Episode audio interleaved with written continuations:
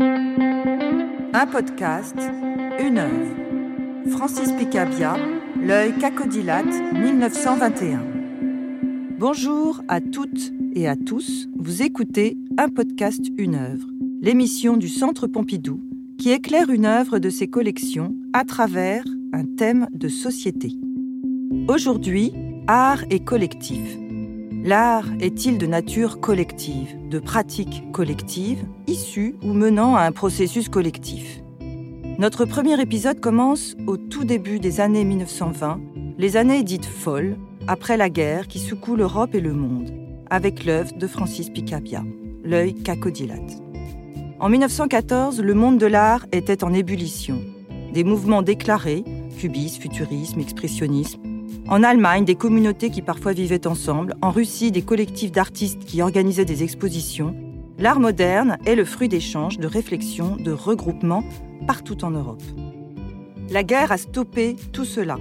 Outre les atrocités et les traumatismes qu'elle a générés, 14-18 a cependant enfanté un mouvement artistique à son image. Absurde, stupide, dada. En pleine guerre, abasourdis, désespérés, blessés, une poignée d'artistes se retrouvent à Zurich en territoire neutre, des Allemands, des Suisses, des Roumains, des poètes, peintres, sculpteurs, danseuses, architectes. De cet îlot pacifique, ils se réunissent et organisent des soirées de cabaret où l'on danse, déclame, joue, chante. Dada est né. Dada sauve chacun dans une lutte collective qui réveille et devient un état d'esprit, un électrochoc qui secoue le monde résigné à la guerre. À la fin de la guerre, Dada essaime en Allemagne, Dada Berlin, Dada Cologne, aux États-Unis et en 1920 en France, Dada Paris. Nous y voilà. L'œuvre que nous allons regarder à la loupe du collectif a été faite dans l'année 1921, en pleine effervescence Dada à Paris. Il s'agit d'une toile montée sur châssis, recouverte de peinture à l'aide d'un pinceau, tout ce qu'il y a de plus classique du côté de la facture. Du côté du sujet, c'est là que commence l'originalité de l'œuvre, qui est en fait couverte d'écritures et de signatures autour d'un grand œil peint. Francis Picabia, l'auteur de l'œuvre, a signé en bas à gauche et a fait signer tous les autres. Quels autres? Regardons en détail l'œil cacodilate avec Catherine Lascaux, conférencière au Centre Pompidou.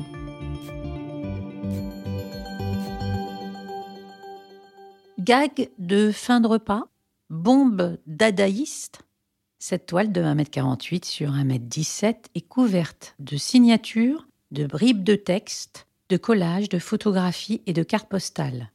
Dans ce désordre, un œil est peint avec un grand réalisme.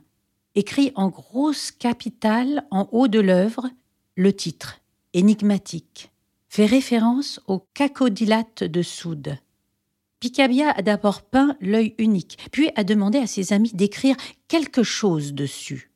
Ses amis, ce sont des musiciens, Georges Auric, le fondateur en 1916 du groupe des Six, en compagnie de Darius Milhaud, la cantatrice Marthe Chenal, la pianiste italienne Renata Borgatti.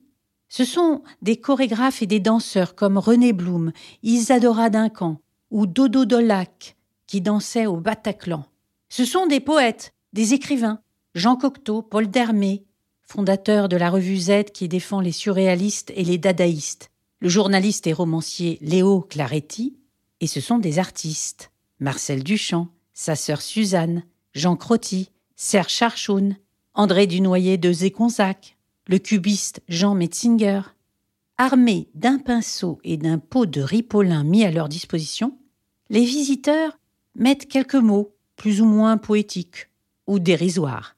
Écrire quelque chose, c'est bien, se taire, c'est mieux. J'arrive de la campagne. Il faut, mais je ne peux pas. Quand on me prend au dépourvu, moi, je suis bête. Je n'ai rien à vous dire. Mon cœur bat. Non, je ne signerai pas. Mon œil en deuil de verre vous regarde. Tout le monde ont signé, je signe. Soleil russe. Isadora M. Picabia, de toute son âme. Tracé dans tous les sens avec la graphie propre à chacun ces bribes de texte font ressembler le tableau à un mur couvert de graffitis. Au hasard, le spectateur découvre çà et là des visages découpés dans des photographies et collés dans un sens aléatoire, ceux de Cocteau, de Gabriel Buffet, de Picabia lui-même, les trois frères Fratellini en buste et en costume de clown, Mais ce qui fascine et intrigue, ce sont les inscriptions effacées disparues. Presque au centre de la toile, la présence de Marcel Duchamp qui avait signé Rose c'est la vie ne se discerne plus. Les mots de Man ou du couturier Paul Poiret sont maintenant invisibles. Souvent les inscriptions se recouvrent les unes les autres, comme si plusieurs années les séparaient. Disparition et recouvrement amènent le spectateur à imaginer une longue histoire responsable de la ruine partielle de l'œuvre. Parmi les œuvres de Picabia, le plus souvent d'une extrême virtuosité technique, l'œil cacodilate surprend par son côté bâclé, son aspect négligé de vieux murs ou de buvards tachés. Présentons Francis Picabia. Vers 1905, il connaît un certain succès en tant que peintre impressionniste, en 1908, il rencontre Gabrielle Buffet, musicienne et compositrice avant-gardiste. Il peint, elle pense, ils cherchent ensemble une nouvelle voie. Le couple hors norme se lie d'amitié avec un jeune artiste cubiste, Marcel Duchamp. Jusqu'à la guerre, ils forment un trio inséparable. Pendant la guerre, tout part en éclats. Le couple formé avec Gabrielle se délite, Duchamp s'établit à New York, et Picabia aussi, puis Barcelone. Il écrit de la poésie, crée une revue. Puis arrive l'aventure d'Ada, à laquelle il se mêle. Mais en mars 1921, il tombe malade, un zona ophtalmique. Il a peur de perdre son œil et souffre atrocement.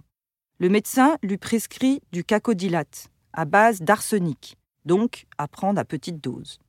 Pendant sa convalescence, Picabia peint un œil au milieu d'une toile, comme pour conjurer le mauvais œil, ou renouant avec la pratique des ex-voto. Georges Auric. Picabia me montra un dimanche une toile qui, mis à part un œil, d'un dessin et d'un coloris et d'un réalisme absolu, était totalement blanche. Me donnant un pinceau, Tu sais, ordonna-t-il après un beau sourire, il va falloir que tu écrives quelque chose là-dessus. Que faire d'autre à mon tour que d'inscrire une phrase qui devait ressembler, si ma mémoire est exacte, à Je n'ai rien à vous dire. Picabia agit comme quand on a une jambe cassée et qu'on demande à tout le monde de venir signer sur son plâtre. Au fil du temps et des visites, la toile se recouvre de petites phrases et de signatures, jusqu'à son exposition au Salon d'automne. Puis, le 31 décembre 1921, de nouvelles personnes signent et complètent le tableau lors d'un réveillon cacodilate qu'il demande à la chanteuse Marthe Chenal d'organiser chez elle dans un hôtel particulier rue de Courcelles. En intégrant d'autres noms d'artistes, il fait participer d'autres que lui et change le rapport de l'artiste créateur. Acte dangereux, si bien qu'avant l'ouverture du salon d'automne était paru un avis dans les journaux de la part de son président, Franz Jourdain. Je vous serai très reconnaissant de faire savoir au public qu'il n'a rien à craindre du tableau explosif de Picabia. Tous les tableaux ont été soigneusement visités et aucun n'a paru suspect. Les visiteurs peuvent donc se rendre au vernissage de notre salon en toute sécurité. Par son aspect mur de pissotière, l'œil cacodilate fait évidemment scandale. Il fait écho au premier ready du complice de toujours, Marcel Duchamp. Fontaine, un urinoir, acheté, renversé et signé. En cherchant à sortir de la peinture tout court, de ses modes de production traditionnels, Duchamp invente le principe du ready-made, des objets qu'il présente en tant qu'œuvre d'art en y mettant une signature et un titre. Moi, je l'ai écrit bien souvent. Je ne suis rien. Je suis Francis Picabia. Francis Picabia qui a signé L'œil cacodilate en compagnie de beaucoup d'autres personnes qui ont même poussé l'amabilité jusqu'à inscrire une pensée sur la toile. Cette toile a été terminée lorsqu'il n'y a plus eu de place dessus, et je trouve ce tableau très beau et très agréable à voir, et d'une jolie harmonie c'est peut-être que tous mes amis sont un peu des artistes. Déjà, avec l'œil cacodilate, Picabia signe une œuvre en faisant tout sauf signer au sens graphique du terme. Il inscrit en lettres capitales, à la façon d'une enseigne, le titre en haut et son nom en bas à gauche. Mais il signe au sens Ah, c'est tout lui, ou comme un assassin signe ses crimes, ou dans le domaine mercantile, que ne reniait pas Picabia, comme la griffe d'une marque qui lance un nouveau concept. On m'a dit que j'allais me compromettre et compromettre mes amis. On m'a dit aussi que ce n'était pas un tableau. J'estime qu'il n'y a rien de compromettant si ce n'est peut-être ne pas se compromettre. Et je pense qu'un éventail couvert d'autographes ne devient pas un samovar. C'est pourquoi mon tableau, qui est encadré, fait pour être accroché au mur et regardé, ne peut être autre chose qu'un tableau. L'œil cacodilate est définitivement un tableau. Et ce qu'il affiche de nouveau dans cette façon de faire de l'art sans faire le singe et uniquement en signant, c'est la dimension collective. Picabia compromet de nombreuses personnes, même si, ou bien que ceux-ci soient des artistes et connaissent la valeur de l'acte de signer. Ils sont non seulement consentants, mais plus l'œuvre se couvre de signatures, plus ils sont conscients de faire œuvre collective. Écrire quelque chose, c'est bien. Se taire, c'est mieux. L'apogée étant le réveillon de chez Marthe Chenal, qui réunit le tout Paris artistique et accueille ses invités par un mot. Vous êtes tous ici des étoiles de première grandeur, bien que de paradis différents. Paradis du hasard, paradis de l'art nouveau, paradis parisien ou paradis conservateur. À ma droite, j'ai Francis Picabia, qui représente l'extrême gauche. Comme on lui demande l'extrême gauche de quoi, il répond qu'il n'en sait rien. À ma gauche, voici Jean Cocteau, extrême droite de la gauche, et moi-même entre les deux. Je ne suis ni de droite ni de gauche, mais je suis heureux si j'ai pu réunir dans ce petit hôtel un groupe d'individualités militantes qui donnera au monde et à la France de 1922 la vitalité et la jeunesse que nous leur désirons. Le discours est diplomatique car parmi tous ces artistes, Dada a créé un engouement collectif, mais des frictions apparaissent. Picabia profite de sa convalescence pour prendre du recul et en mai annonce sa rupture avec Dada. Sur le tableau, tout est emmêlé. Difficile de retrouver l'aile gauche et la droite de la gauche. Tout cet ensemble forme un curieux poème que l'on peut lire dans tous les sens, à la manière d'un poème Dada, que l'on crée en piochant des bouts de papier dans un chapeau. Je me trouve très Tristan Zara.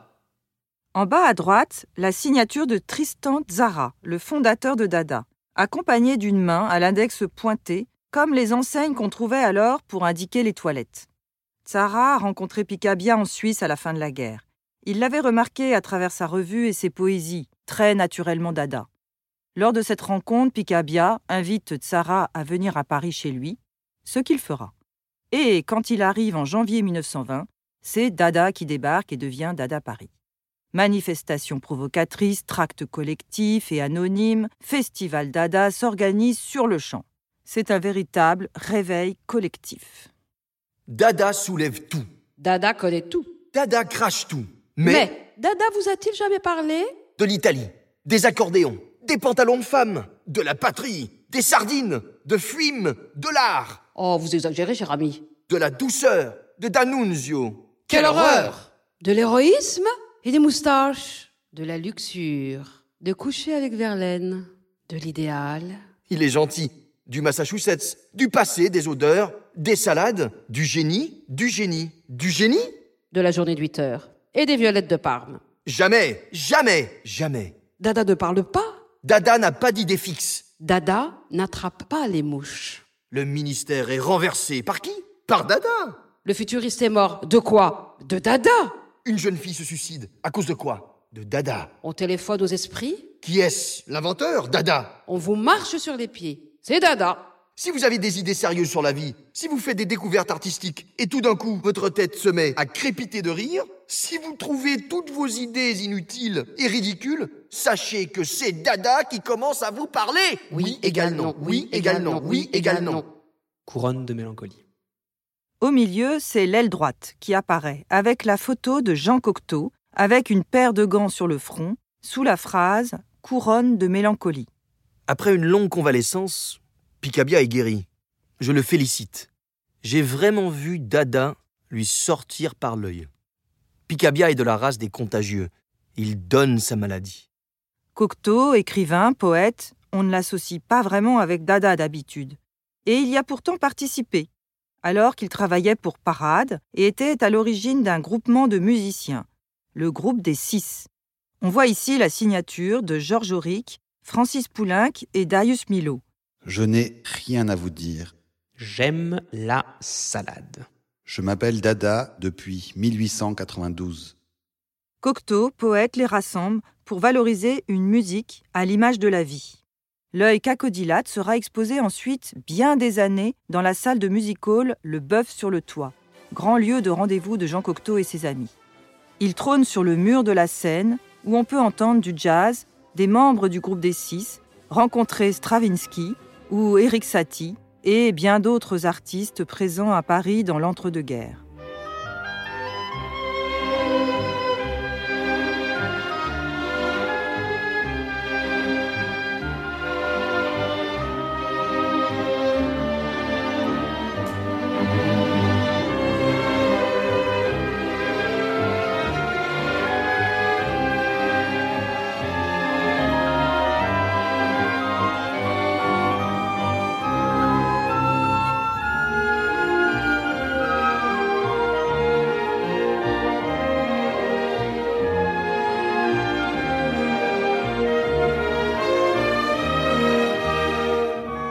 Mai 1921, Picabia rompt officiellement avec Dada, au moment même où il met en place ce dispositif collectif pour produire l'œuvre originale qu'est l'œil cacodilate.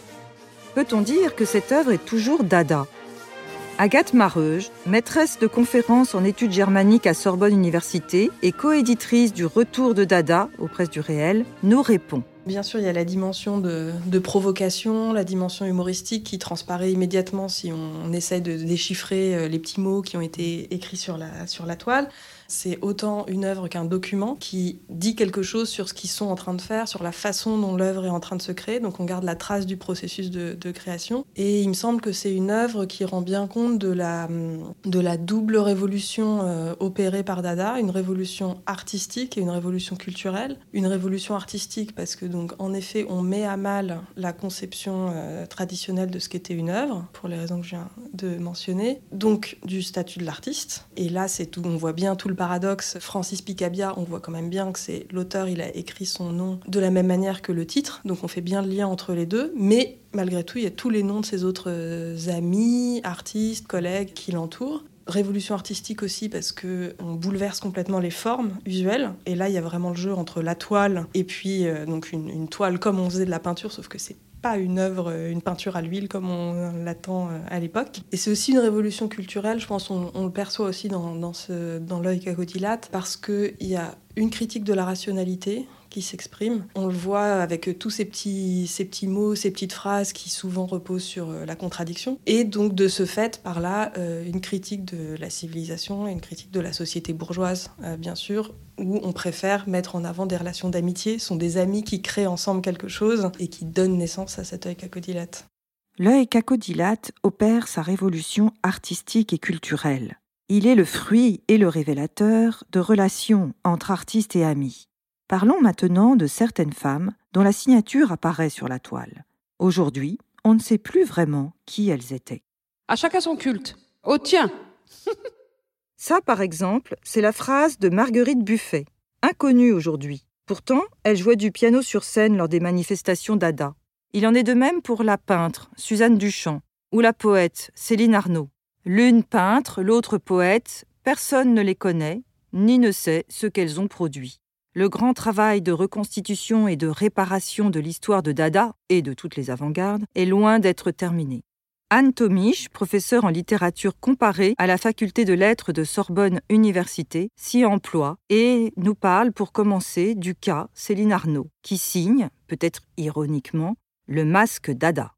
Bon, bah, Céline Arnaud, c'est euh, donc l'une des signatures euh, sur la toile de l'œil euh, cacodilate. Hein. Elle a été un, membre actif du mouvement Dada, mais elle fait partie de ces femmes dont l'œuvre et l'action a été largement effacée de toute l'historiographie Dada. Pourtant, elle a été vraiment très active dans Dada Paris. Et elle a été reconnue par les acteurs masculins du mouvement dadaïste parisien, puisqu'il y a au moins deux marques de cette reconnaissance qu'on peut souligner. Elle écrit et elle signe l'un des 23 manifestes Dada qui paraissent dans le numéro de littérature en 1920, si je ne me trompe. C'est la seule femme qui écrivent et signent un manifeste, sa présence là est un signe de la reconnaissance que lui accordent les acteurs euh, Dada euh, à ce moment-là. Et puis deuxième signe de sa reconnaissance, euh, sa présence sur euh, une photo du groupe en 1921. Elle figure au premier rang, au milieu, entre Sarah et Picabia.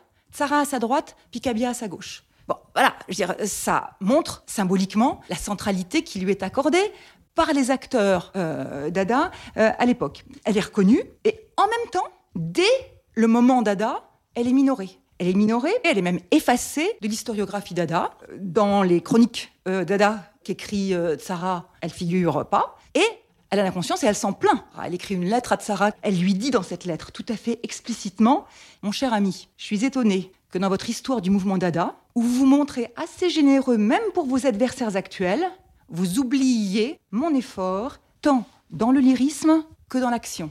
Tout est concentré, tout est dit. Dans l'action, elle a été très active dans sa participation aux manifestations, aux expositions, aux soirées Dada. Dans le lyrisme, c'est la référence à toute son œuvre, qui est effectivement essentiellement une œuvre euh, poétique, mais elle a publié de très nombreux poèmes, de très nombreux recueils de poèmes. Poème à claire-voix qui paraît par exemple en 1920, Point de mire en 1921, Guépier diam du diamant en 1923, et ce sont vraiment des hum, recueils poétiques et des textes poétiques qui sont pleinement dans l'esprit Dada, de déconstruction euh, de la langue, de jeu sur les images, euh, sur les associations d'idées, sur les associations aussi euh, phoniques, jeu sur la matière, euh, la matière sonore du langage. Elle a continué d'ailleurs après la fin de Dada et toujours dans une veine très expérimentale. Et puis, elle a aussi été extrêmement importante, non seulement donc en tant que femme de lettres, mais aussi en tant qu'éditrice.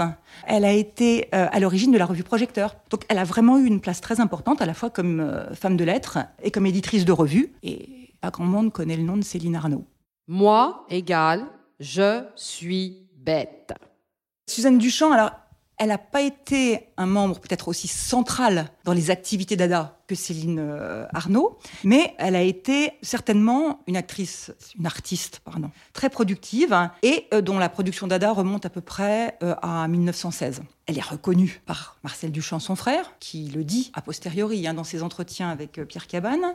Elle figure donc parmi les 381 présidents de Dada dans le bulletin Dada. Elle est reconnue par le mouvement. Elle expose à côté de Picabia, à côté de euh, Ribemont euh, de Seigne, dans les différentes manifestations Dada. Elle signe en janvier 1921 le manifeste Dada soulève tout. La participation de, Suzanne Duchamp à toutes les activités Dada, elle est vraiment loin d'être anecdotique. Alors non seulement elle eu un rôle très actif, mais elle a eu aussi un rôle extrêmement euh, novateur dans tout ce qui concerne la production d'images mécanomorphes. Et c'est important parce que Picabia est euh, particulièrement euh, actif dans la production d'images mécanomorphes, c'est-à-dire les images en fait de machines mécaniques qui renvoient au dessin industriel. Picabia introduit les images mécanomorphes, si je ne me trompe, en 1915 quand il est à New York. Suzanne Duchamp, elle, commence à travailler avec des images mécanomorphes dès 1916 à Paris. Donc elle est la première à Paris à travailler sur des images mécanomorphes. Plus encore que cela, ce qu'il y a de très novateur dans les œuvres mécanomorphes de euh, Suzanne Duchamp, c'est la nature des matériaux qu'elle utilise. Quand on regarde par exemple une œuvre comme Un et une menacée qui date de 1916, alors il y a à la fois du dessin, dessin de grue, dessin de euh, mécanisme de montre, et un collage tridimensionnel, c'est-à-dire des objets collés à ce moment-là, Picabia, il travaille sur du bidimensionnel. Donc de ce point de vue-là, elle est totalement novatrice parce qu'elle introduit le tridimensionnel dans les productions euh, et les œuvres mécanomorphes. Isadora aime Picabia de toute son âme. La société française de l'époque, c'est une société patriarcale, c'est une société misogyne, c'est une société sexiste. Donc dans ce contexte-là, la production artistique des femmes, même quand elle existe, elle est minorée. Et euh, l'un des premiers, comment dire, signes de cette minoration se situe dans les histoires euh, du mouvement Dada, écrites par les acteurs eux-mêmes. Parce que Dada contestait toutes les euh, conventions, il voulait tout changer, mais il avait conscience d'une chose, c'était de l'importance d'écrire sa propre histoire. Donc, Hugo Ball, Tzara, euh, Ribemont de Seine, Richter ont écrit des histoires de Dada ou de certains moments de Dada. Vous n'avez pas d'équivalent chez les femmes. Et pourquoi? C'est tout simplement parce que dans leur structure mentale structures sociales, eh ben, la place des femmes, euh, c'était pas dans la construction de l'histoire euh, de l'œuvre d'art. C'est un premier élément. Un second élément de réponse à votre question tient aussi à la nature des euh, modes de création de toutes ces euh, femmes artistes. Bon nombre d'entre elles ont eu des activités créatrices qui s'inscrivaient dans ce qui, à l'époque peut-être encore plus que maintenant, était considéré comme des arts, entre guillemets, mineur. Et dans cette distinction entre ce qui était art majeur et art mineur, se marque aussi tout ce qui a permis pour les acteurs Dada et pour tous ceux qui ont répété ensuite l'histoire de Dada de construire l'historiographie Dada. Donc, les arts majeurs, dans au moment de ces avant-gardes, ce sont les grands formats, ce sont les collages, bon, la peinture éventuellement, mais et ça n'est pas la couture, la broderie, euh, le fait de faire des poupées. Or, une Amy Hennings, c'est les poupées qu'elle fait. Sophie Tauber, alors elle est reconnue, certes, comme peintre, mais beaucoup moins pour toutes les poupées qu'elle a faites et qui sont des œuvres de création extrêmement importantes. Donc tout ce travail, tout un travail fait à la main de tissage qui contribue à repenser la distinction et l'opposition entre art mineur, art majeur, et qui de ce point de vue-là est aussi très novateur dans le, dans le mouvement Dada, mais qui, dans l'historiographie, est du coup minoré, puisque ne relevant pas de ces catégories d'art euh, et de production majeures, à partir desquelles s'est construite l'histoire canonique, enfin l'histoire de l'art canonique, hein, au-delà même de Dada. Et puis dernier, peut-être dernier élément que je, euh, que je soulignerai, il y a aussi toutes celles qui, à l'instar d'une Elsa euh, von Fretta Gloringhoven, qui était une dadaïste new-yorkaise, elle se promenait dans les rues de New York, dans les salons littéraires et artistiques, en vivant Dada. Et de ce point de vue-là, elle, ne pouvait pas mettre plus en pratique le principe Dada de faire de sa vie de l'art, ne pouvait pas le mettre plus en pratique qu'elle ne, le, ne le faisait, mais il reste pas de traces. Donc là, il y a toute la question des traces. Entendre ces histoires, c'est comme reconstituer le puzzle, restituer au corps du collectif ses membres devenus fantômes. C'est un travail de mémoire infini, car on en apprend toujours plus sur la participation discrète de toutes ces femmes qui n'osaient pas réclamer la reconnaissance de leur travail. Anne Mareuge complète le tableau en nous parlant de Gabriel Buffet-Picabia qui signe À Francis Picabia qui raconte des histoires de nègres. Gabriel Buffet, c'est L'œil cacodilate, c'est l'une des œuvres dans lesquelles on a une trace matérielle de sa présence euh, dans Dada, Dada Paris et Dada euh, Suisse en partie après leur retour avec Francis Picabia de New York, donc lors de ce qu'elle a appelé la jonction suisse. Et donc on la voit euh, à la fois par cette photographie qui est intégrée et qui est vraiment intéressante parce qu'elle n'est pas sinon sur la plupart des photographies de groupe qu'on a de Dada sur lesquelles on peut voir Céline Arnaud par exemple. Et puis surtout on a la trace de son écriture et parle de l'écriture. Elle parle de l'écriture de Francis Picabia, mais c'est en creux une façon de parler de sa propre écriture, en fait. Or, euh, Gabrielle Buffet, euh, on l'oublie aujourd'hui, mais elle a produit à l'époque de Dada des textes programmatiques, notamment un manifeste, euh, qu'elle a intitulé de façon ironique Petit manifeste, mais qui est un texte extrêmement mordant dans lequel on retrouve toute la subversion des textes Dada, à laquelle elle ajoute cette, cette même euh, subversion et critique à l'égard de ses collègues masculins. C'est un texte qui est extrêmement virulent. Donc elle est à la fois l'autrice de ces textes-là qui paraissent dans, des, dans les revues Dada, en fait. On est en 1919, on est en plein dans les années Dada. Et ensuite, très vite, donc dans les années 20, 30, donc avant la Deuxième Guerre, elle euh, produit un certain nombre de textes réflexifs sur ce qu'a été Dada, et ces textes seront republiés après la Deuxième Guerre mondiale. Et paradoxalement, ils sont publiés, euh, donc par exemple son, recueil Airs abstraites qui paraît en 1957. On est en plein dans les années où euh, la plupart des artistes dadaïstes hommes produisent des textes historiographiques dans lesquels ils se mettent en scène, ils racontent leur histoire de Dada, se mettent en scène dans, ce, dans ces différents récits qui sont eux-mêmes contradictoires hein, d'ailleurs les uns envers les autres parce qu'il y a quand même une lutte d'ego. Et alors que ce, volume paraît à ce moment-là, il est complètement euh, ignoré. Et donc, euh, voilà, paradoxalement, alors qu'elle a été non pas une artiste seulement Dada, mais aussi euh, vraiment historiographe de Dada, eh bien, elle a, elle a quasi disparu de, de l'historiographie. Il est vraiment difficile d'expliquer cette disparition des radars de l'histoire. Car pour le cas de Gabriel Buffet, on ne peut pourtant pas dire que cela est dû au fait qu'elle pratiquait un art dit mineur. Il y a une difficulté à saisir le rôle de Gabrielle Buffet qui est lié au fait qu'elle a joué un rôle majeur du point de vue intellectuel, qu'elle était vraiment, pour reprendre les termes d'Arp, plus qu'une éminence grise au sein de Dada. Elle a énormément conceptualisé euh, ce mouvement, mais on a du mal à catégoriser euh, ce type d'actrice, de protagoniste. On pourrait dire en fait qu'elle a été prise au piège en quelque sorte de ce qu'a été Dada parce qu'elle a été presque plus dadaïste que les artistes Dada eux-mêmes, que les artistes euh, hommes. Elles se sont toutes ces toutes ces femmes dada. elles ont exploré principalement les formes éphémères, donc des formes qui ne laissent pas de traces. On pense à Sophie Teuber, Amy Hennings dans le domaine de la performance. Donc on n'a pas de captation bien évidemment de, de ces manifestations. Dans les publications, des toutes petites publications, autre caractéristique, elles ont joué à fond le jeu du collectif.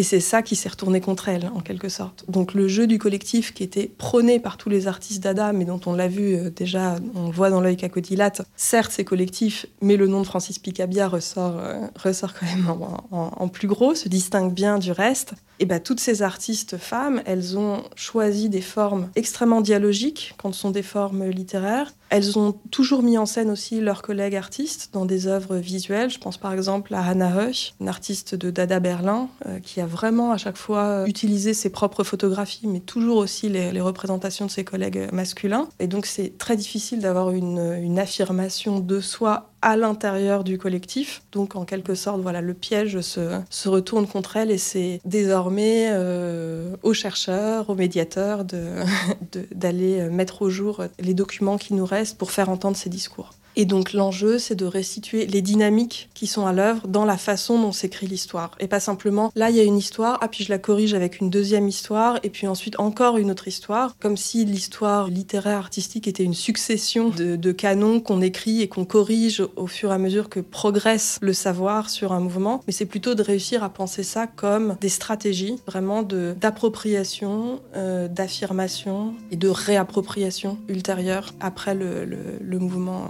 lui même le feu d'artifice que fut Dada. L'un des fondateurs de Dada, Richard Hulsenbeck, écrira dans ses mémoires Dada, lutte collective pour des droits individuels. En cela, l'œil cacodilate est pleinement Dada. Grâce à ce tableau qui ressemble sur les murs du musée à un vieux parchemin, nous espérons avoir restitué ici, dans ce podcast, quelques droits individuels effacés par le temps. Ceci était un podcast du Centre Pompidou réalisé par Delphine Coffin, voix Malika Berichi et Florian Hutter, montage Théo Ado, mixage Yvan Gariel. Merci à Catherine Boireau, Pierre Cuturello et Augustin Pagenou. Au revoir et à bientôt.